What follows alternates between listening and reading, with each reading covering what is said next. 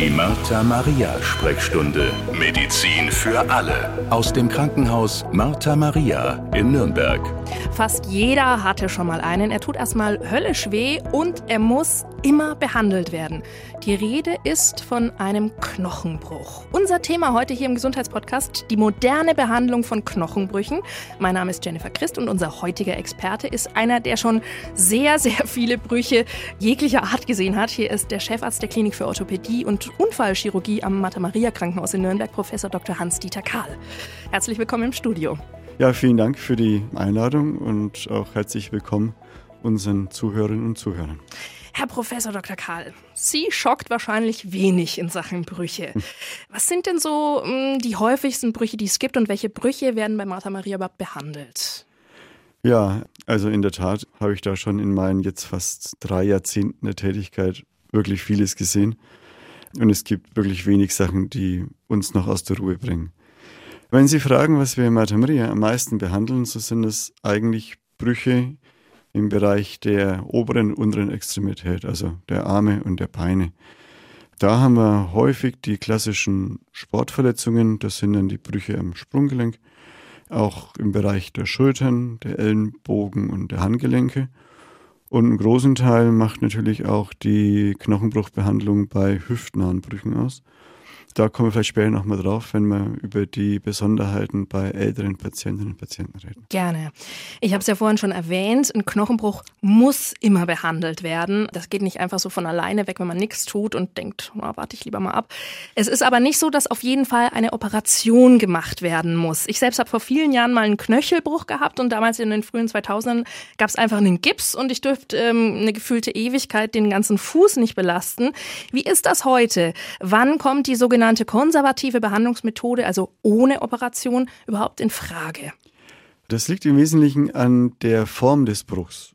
Allgemein kann man vielleicht sagen, dass kaum verschobene oder unverschobene Knochenbrüche, das ist dann vielleicht was, was man so im Volksmund als Riss im Knochen bezeichnet, dass man diese Brüche auch ohne Operation gut behandeln kann, mit einer Rückstellung, meistens dann mit einer ja, Teilbelastung, wenn es um die Brüche der Beine geht. Und das geht auch gut. Der Nachteil ist natürlich, wie ich schon gesagt habe, Sie müssen die verletzten Knochen ruhig stellen. Für einen Zeitraum von sechs Wochen oder acht Wochen. Und das ist für die Patientinnen und Patienten natürlich eine Einschränkung. Das weiß ich auch noch, ja. Das ist lästig und dann kann man mit den Patientinnen und Patienten auch wirklich über eine Alternative reden. Denn durch eine operative Versorgung von Knochenbrüchen, die eigentlich immer einhergeht mit einer Stabilisierung, kann die Nachbehandlung wesentlich angenehmer erfolgen. Also klassischerweise beim Bruch des Handgelenkes ist es so, dass sie ohne Operation Gips brauchen für sechs Wochen, manchmal auch acht Wochen, und dass sie mit einer Operation gipsfrei nachbehandeln können und wir den Patientinnen und Patienten nur noch eine abnehmbare Schiene empfehlen, die sie für eine gewisse Zeit tragen müssen. Also der Patientenkomfort ist nach einer Operation deutlich höher. Allerdings muss man eben den Preis der Operation zahlen mit allem, was dazugehört, mit der Narkose, mit den Risiken eines Eingriffs und anderen mehr. Also Preis jetzt im übertragenen Sinn, das zahlt wahrscheinlich schon die Krankenkasse, aber Sie meinen den Preis, den persönlichen Preis, den man zahlt. Ja, also das ist völlig richtig. Die Behandlung wird von der Kasse übernommen, sei es mit oder ohne Operation, das ist nicht der Punkt, aber ich meine den persönlichen, soll ich sagen, den Aufwand, den man mhm. selbst damit hat, auch das Risiko, das man mit jeder Operation eingeht. Wobei man sagen muss, dass auch eine Knochenbruchbehandlung ohne Operation gewisse Risiken hat. Und was vielleicht die wenigsten wissen, ist die Tatsache, dass auch eine Gipsbehandlung etwas ist, was von ärztlicher Seite aufklärungspflichtig ist. Also wir geben einen wichtigen Aufklärungsbogen mit. Das unterscheidet jetzt die Gipsbehandlung gar nicht so sehr von einer Operation. Also ich weiß noch, ich war völlig aufgeschmissen, weil man kann sich ja, wenn man den Fuß nicht belasten darf, nicht mal selbst was zu essen holen aus der Küche. Ich musste mir da irgendwie so einen Bürostuhl nehmen und mich rollen und so weiter. Also das war wirklich eine ganz schöne Einschränkung, die man da hat, weil man ja auch Angst hat, wenn man da jetzt aus Versehen draufsteigt, dass dann irgendwie alles nochmal schlimmer ist und von vorne losgeht. Ja, das ist richtig, das kann ich gut verstehen und das ist sicher auch eine Einschränkung. Allerdings ist es so, dass jetzt gerade im Bereich des Sprunggelenkes und des Fußes die Operation nicht dazu führt, dass man das Bein gleich voll belasten kann. Ah. Der Vorteil besteht wirklich in aller Regel einer gipsfreien Nachbehandlung. Das heißt, man kann früher anfangen, das Gelenk wieder zu bewegen, ohne es zu belasten. Und das ist dann etwas, was in der Regel auch die Zeit bis zur Ausheilung verkürzt. Dann stellen Sie sich vor, dass Sie ein Gelenk sechs Wochen komplett ruhig stellen. Bis Sie das wieder beweglich und belastbar bekommen, dauert das länger, als wenn Sie nach einer Operation eigentlich unmittelbar schon wieder Bewegungsübung machen können. Mhm. Zwar keine Belastung aufnehmen, aber Bewegungsübung machen können. Stellen wir uns einfach mal eine Patientin vor. Nathalie, die hat einen Knochenbruch, sie kommt zu Ihnen und ähm, es ist klar, da hilft alles nichts, es muss operiert werden.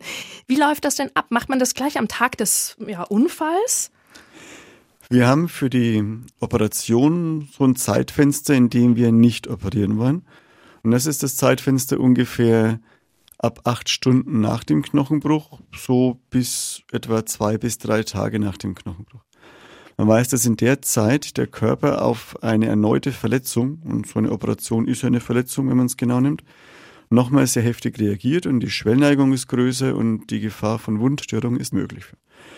Wenn wir die Patienten sehen, und wir haben ja über unsere Notaufnahme immer die Möglichkeit, für die Patienten da zu sein mit Knochenbrüchen, wenn wir die Patienten sehen, werden wir erstmal beraten und werden die, die Möglichkeiten der Knochenbruchbehandlung besprechen. Das sind in der Regel ja immer die Möglichkeit mit und ohne OP. Und wir werden dann versuchen zu erläutern, wo im konkreten Fall die Vor- und Nachteile sind. Und dann ist das wie immer eine gemeinsame Entscheidung. Ja, und dann werden wir abhängig davon, wie viel Zeit schon vergangen ist und wie auch die Ansprüche der Patientinnen und Patienten sind, festlegen, wann wir es operieren, ob wir das dann vielleicht gleich machen können vielleicht oder ob wir zwei bis drei Tage warten wollen. Okay, stellen wir uns vor, wir haben jetzt zwei bis drei Tage gewartet. Unsere Patientin Nathalie hat sich für die OP entschieden. Wie läuft diese OP denn dann ab? Wie kann man sich das vorstellen? Im Endeffekt läuft das so ab wie jede Operation. Die Natalie. Natalie käme also morgens in der Früh ins Krankenhaus. Da sind wir dankbar, wenn sie schon um halb sieben da ist, damit wir ein bisschen Spielraum haben bei der Operationsplanung und würde dann von der Station aus in den OP-Bereich gebracht werden und dort einschlafen. Und dann wieder aufwachen, wenn alles rum ist. Und in der Regel nach dem Aufenthalt von längstens zwei Nächten auch wieder nach Hause gehen können. Mhm, und dazwischen, also während sie schläft sozusagen, während was machen sie, sie schläft. da? Ist ja immer das Spannende. Wenn wir es genau nehmen, machen wir das so, dass wir in aller Regel die Knochenbrüche einrichten. Das macht man, indem man den Knochen darstellt. Also wir schneiden die Haut auf und legen den Bruch frei, gucken uns die Verschiebung an, richten die Verschiebung ein, sodass dann der Bruch, wie wir sagen, anatomisch wieder eingerichtet ist. Also, also genau wie vorher, genau, die Winkel, die, die Abknickung beseitigen, die Verkürzung oder Verlängerung beseitigen, diese Dinge. Und ja, dann wird der Bruch in irgendeiner Weise stabilisiert. Und das heißt? Ganz viele Möglichkeiten. Das heißt, wenn wir es mal auf der handwerklichen Ebene aussprechen, wir schrauben eine Platte an den Knochen hin mit Schrauben oder wir bringen Nägel in den Knochen ein. Ja, oder Drähte. Das können wir auch machen. Und aus welchem Material ist das Ganze? Das ist in der Regel Stahl. Es sei denn, dass die Patienten uns berichten, dass sie eine Unverträglichkeit haben auf Nickel. Dann würden wir auf Titanimplantate gehen. Okay, und das bleibt dann für immer drin oder wie hm, kann man sich das vorstellen? Könnte man theoretisch für immer drin lassen. Wir haben ein paar Knochenbrüche, wo wir den Patienten raten, dass das Metall wieder rauskommt. Beispielsweise beim Sprunggelenk am Außenknöchel, denn da ist die Hautschicht sehr dünn und wenn dann der Bruch verheilt ist und die Patientinnen oder Patienten Schuhe tragen, dann spüren sie manchmal die Platte unter der Haut und sagen, das ist unangenehm. Und dann machen wir die wieder raus. Wobei natürlich beim Rausmachen der Platte in der Schrauben der Knochenbruch verheilt ist. Also das ist ein paar Monate später. Das ist in der Regel neun bis zwölf Monate nach dem Einsetzen. Und die Nachbehandlung ist auch wesentlich unkomplizierter, weil eben der Knochenbruch verheilt ist. Das heißt, wir müssen nur eben nochmal eine Wunde zufügen und im Endeffekt sagen wir den Leuten immer, das ist dann wie eine Fleischwunde. Der Knochen ist verheilt und voll belastbar und die einzige Einschränkung, die nach einer Metallentfernung da ist, die resultiert aus der Wunde, die entsteht. Aber nicht dadurch, dass der Knochen irgendwie noch geschwächt werden würde. Mhm. Und bei anderen Brüchen kann das Metall drin bleiben? Ja, also wenn wir zum Beispiel einen Bruch versorgen mit Nägeln, die im Knochen eingebracht werden, lassen wir die in aller aller Regel auch drin. Ich stelle mir das so ein bisschen handwerklich jetzt vor, was Sie so erzählen da. Nägel und Platten. Also Sie müssen schon auch handwerklich geschickt sein als ja, Operateur. Ja, mit Sicherheit. Wir haben ja meistens so eine Vergangenheit als Kinder, wo wir gerne mit Lego-Technik gespielt haben oder mit dem Fischerkasten. Äh, Fisch, doch, Fischertechnik ist das, ne? Fischertechnik, ja, genau. Und wir haben schon alle, glaube ich, wenn wir uns unterhalten, auch in der Arbeit so eine Leidenschaft für das Handwerkliche. Und das, ja, das hilft uns sicher auch im Beruf. Tatsächlich. Wie merken Sie denn, ob die OP erfolgreich war? Also äh, gibt es da einen Test oder einen Check direkt im OP-Saal? Ja, das machen wir. Der Check ist bei uns das Röntgen. Wenn wir die Operation so weit abgeschlossen haben oder so weit fortgeschritten sind, dass wir ein Röntgenbild machen können, dann wird es im OP gemacht. Und dann gucken wir ganz genau mit der Röntgenuntersuchung, ob denn der Knochenbruch hundertprozentig exakt eingerichtet ist und ob die Schrauben und die Platten richtig liegen. Das ist schon mal ein erster Qualitätscheck. Also noch während der Narkose wird das Ganze gemacht? Genau, während der Patient schläft, haben wir ein Röntgengerät und gucken uns an, ob das alles so passt. Und dann wird der Patient auch erst aufwachen. Schon spannend, was man da so alles nicht mitbekommt als Patient oder Patientin. ja, was sind denn die Vorteile? Was würden Sie sagen, sind die Vorteile bei einem hm. Bruch mit OP für unsere Patientin Nathalie? Also, wenn wir sie operiert haben, würde ich denken, ist der große Vorteil in der Nachbehandlung, weil sie eben keinen Gips bräuchte für ein bis zwei Monate, weil sie früh das Gelenk wieder bewegen kann, ohne zu belasten und weil sie unterm Strich dann schneller wieder arbeitsfähig und alltagsfähig würde. Gibt es auch Nachteile? Ja, die Nachteile sind ganz klar, denn wir, wir müssen ja eine Operation machen. Das heißt, die Patientinnen und Patienten müssen eigentlich alle Risiken, die bei operativen Eingriffen bestehen, hören und zur Kenntnis nehmen und für sich entscheiden, ob sie die Vorteile der Operation gegen die Nachteile einer Operation für sich so entscheiden, dass sie sagen, mir ist die OP lieber, als wenn ich das nicht mache. Hat man dann trotz OP auch noch eine ganz normale Physiotherapie oder Reha anschließend? Eine Reha wird nur bei wenigen Knochenbrüchen in die Wege geleitet. Das sind meistens dann die Brüche im Bereich der Hüfte. Bei Brüchen am Sprunggelenk zum Beispiel oder Handgelenk ist eine Reha in aller Regel nicht nötig, sondern eine, eine krankengymnastische Nachbehandlung ausreichend. So dass ein bisschen die Muskeln wieder gestärkt werden und man einfach wieder stabil gehen kann. Ja, genau. Was wir machen, ist eine Gehstule und was wir auch machen, sind Bewegungsübungen. Denn ein verletztes Gelenk tut ja erstmal weh, auch bei einer Operation oder trotz einer Operation. Und die, die Schonheilung führt dann oftmals zu einer Bewegungseinschränkung. Und Dagegen arbeiten wir dann nochmal an mit der Physiotherapie. Lassen Sie uns mal über Brüche und ältere Patienten sprechen. Gibt es da einen Unterschied bei der Behandlung von Knochenbrüchen bei, ich sag mal, betagteren Patientinnen oder Patienten? Ja, das ist eine ganz gute Frage und da gibt es wirklich entscheidende Unterschiede. Denn stellen Sie sich vor, unsere Nathalie aus dem Beispiel ist vielleicht 42 Jahre. Das ist dann jemand, der in aller Regel auch in der Lage wäre, eine Teilbelastung am Bein umzusetzen. Also wenn wir äh, Knochenbruch haben, auch wenn er operiert ist, übrigens, das ist vielleicht ein Irrtum, den ich mal aufklären kann. Bei einer Operation ist es zum Beispiel im Bereich des Sprunggelenkes nicht so, dass man dann gleich wieder voll loslegen kann. Die Schrauben, die Platten, die haben den Zweck, dass der Knochenbruch in der richtigen Position verheilen kann. Aber die Heilung erfordert trotzdem auch eine eingeschränkte Belastung. Bei der Natalie geht das mit Sicherheit. Die kann diese Teilbelastung einhalten. Wenn Sie sich ältere Herrschaften vorstellen, die vielleicht andere körperliche Gebrechen haben oder vielleicht auch nicht mehr im Vollbesitz der geistigen Kräfte sind, können Sie das von den Patienten nicht erwarten, sodass Sie bei den älteren Menschen, wir reden ja von der Alterstraumatologie, immer das Ziel verfolgen, eine sofort belastungsfähige Behandlung hinzukriegen. Und das ist gar nicht so leicht. Das erfordert manchmal etwas andere Wege. Zum Beispiel Brüche, die bei jüngeren Leuten vielleicht mit einem Gelenkerhalt versorgt werden würden. Ich denke jetzt mal den klassischen Oberschenkelhalsbruch, den wir bei Natalie mit Sicherheit erstmal gelenkerhaltend versuchen würden. Den würden wir bei Elternherrschaften nicht mehr machen. Da geht es darum, vielleicht ein neues Gelenk einzusetzen und sofort die Belastungsfähigkeit wiederherzustellen. Wäre das ein neues Hüftgelenk dann? Das ist ein neues Hüftgelenk, genau. Woran liegt es, dass äh, vor allem ältere Patienten doch häufiger von Brüchen betroffen sind? Es ist ein bisschen eine andere Bruchform und eine andere Bruchhäufigkeit bei den älteren Patienten, weil das in aller Regel häusliche Stürze sind. Bei Jüngeren haben wir häufiger Sportunfälle mit dabei, klar. Sportunfälle bei älteren Herrschaften sind natürlich nicht mehr so häufig.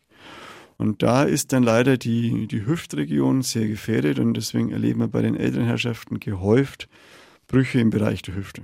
Und das ist dann ein Sonderthema eigentlich, das kann man schon so sagen, mm, weil wir gerade bei den Elternherrschaften dann eben ein Konzept haben. Und da bin ich wirklich sehr stolz, dass wir das in Martha Maria anbieten können. Wo wir ein Konzept haben, dass wir den Patient eigentlich vom Eintreffen im Krankenhaus mit dem Rettungsdienst bis zur Entlassung so behandeln können, dass er gehend wieder unser Haus verlässt und wenn das alles auch gut geht, wieder in sein Umfeld zurückkehren kann, aus dem er gekommen ist. Tatsächlich. Das geht, das äh, haben wir die Möglichkeiten mit der sogenannten geriatrischen Versorgung, das ist der, der Fachbegriff für die Medizin des älteren Patienten. Und da haben wir zwei verschiedene Abteilungen, die ineinander greifen. Das eine ist die sogenannte Akutgeriatrie, das ist quasi für die erste Phase, für die akute Phase. Und hinterher haben wir noch eine geriatrische Rehabilitation für die älteren Herrschaften mit einer direkten Pflegungsmöglichkeit und eine Aufenthaltsdauer von insgesamt dann etwa fünf Wochen, die in der Regel ausreicht, um die Patienten wieder alltagsfähig zu machen. Und das ist quasi eine eigene Station für ältere Patientinnen und Patienten. Richtig, genau das können wir anbieten. Da haben wir auch eine Betreuung sowohl orthopädisch als auch internistisch, damit wir die Begleiterkrankung gut abdecken können. Und das hat sich wirklich sehr bewährt, das kann man nicht anders sagen. Und ich, ich sehe auch, dass das für den gesamten Ablauf für unsere Patientinnen und Patienten ein riesengroßer Vorteil ist. Wie kann ich mir das vorstellen? Ist da dann auch Physiotherapie und ähm, ja, Behandlungen und so weiter inbegriffen? Das ist dabei, ganz richtig, und zwar sogar in einer höheren Frequenz als auf einer normalen, ich sage mal, nicht auf ältere Herrschaften spezialisierten Station. Das hat was mit dem sogenannten Pflegeschlüssel zu tun. Das heißt, wie viele Pflegekräfte, wie viele Physiotherapeutinnen habe ich denn pro Patient? Und da ist die Verteilung in diesen geriatrischen Stationen günstiger für die Patienten. Das heißt, sie haben mehr Zeit und mehr Pflegekräfte, mehr Physiotherapeuten, die den Patienten wieder auf die Beine helfen. Das ist natürlich eine tolle Sache, die da angeboten wird beim Martha Maria Krankenhaus. Ja, herzlichen Dank an Sie für die hochinteressanten Infos rund um das Thema Behandlung von Knochenbrüchen am Krankenhaus Martha Maria Nürnberg. Das war der Chefarzt der Klinik für Orthopädie und Unfallchirurgie am Martha Maria Krankenhaus, Professor Dr. Hans-Dieter Kahl. Also, Sie merken, es gibt vielfache Möglichkeiten, einen Knochenbruch behandeln zu lassen. Da kann man sich ja wahrscheinlich im Voraus auch einfach mal ein bisschen informieren. Es ist nicht ganz so viel Eile geboten, sondern man hat ein bisschen Bedenkzeit, das Ganze zu machen und man kann sich da im Vorhinein auch wirklich in Ruhe Gedanken machen, Herr Professor Karl. Das kann man natürlich. Wir erleben immer wieder Patientinnen und Patienten, die natürlich aus beruflichen, privaten Gründen sagen, wenn es denn operiert werden muss, dann doch bitte so schnell wie möglich. Wir in Martha Maria haben Gott sei Dank die Möglichkeit, dass wir Patientinnen und Patienten mit Knochenbrüchen sehr, sehr, sehr zügig operieren können. Das heißt ganz konkret, wenn es jemanden erwischt hat beim Knochenbruch und er hat eine erste Versorgung schon bekommen, kann er sich gerne an uns wenden. Wir können gerne dann die Operation übernehmen und wir, ich verspreche hiermit, dass wir es auch so zeitnah hinbekommen, dass keine langen Wartezeiten wie zwei, drei Wochen etwa entstehen. Das kriegen wir in aller Regel innerhalb von vier, fünf Tagen nach dem Unfallereignis hin, wenn es denn der Bruch erlaubt. Das lasse ich doch jetzt mal so stehen als letzte Worte. Herzlichen Dank an Sie, Herr Professor Dr. Hans-Dieter Karl. Und wenn Sie mehr Videos und Podcasts sehen oder hören wollen, dann klicken Sie auf martha-maria.de slash Sprechstunde. Die Martha-Maria-Sprechstunde. Medizin für alle. Der Podcast aus dem Krankenhaus Martha Maria in Nürnberg.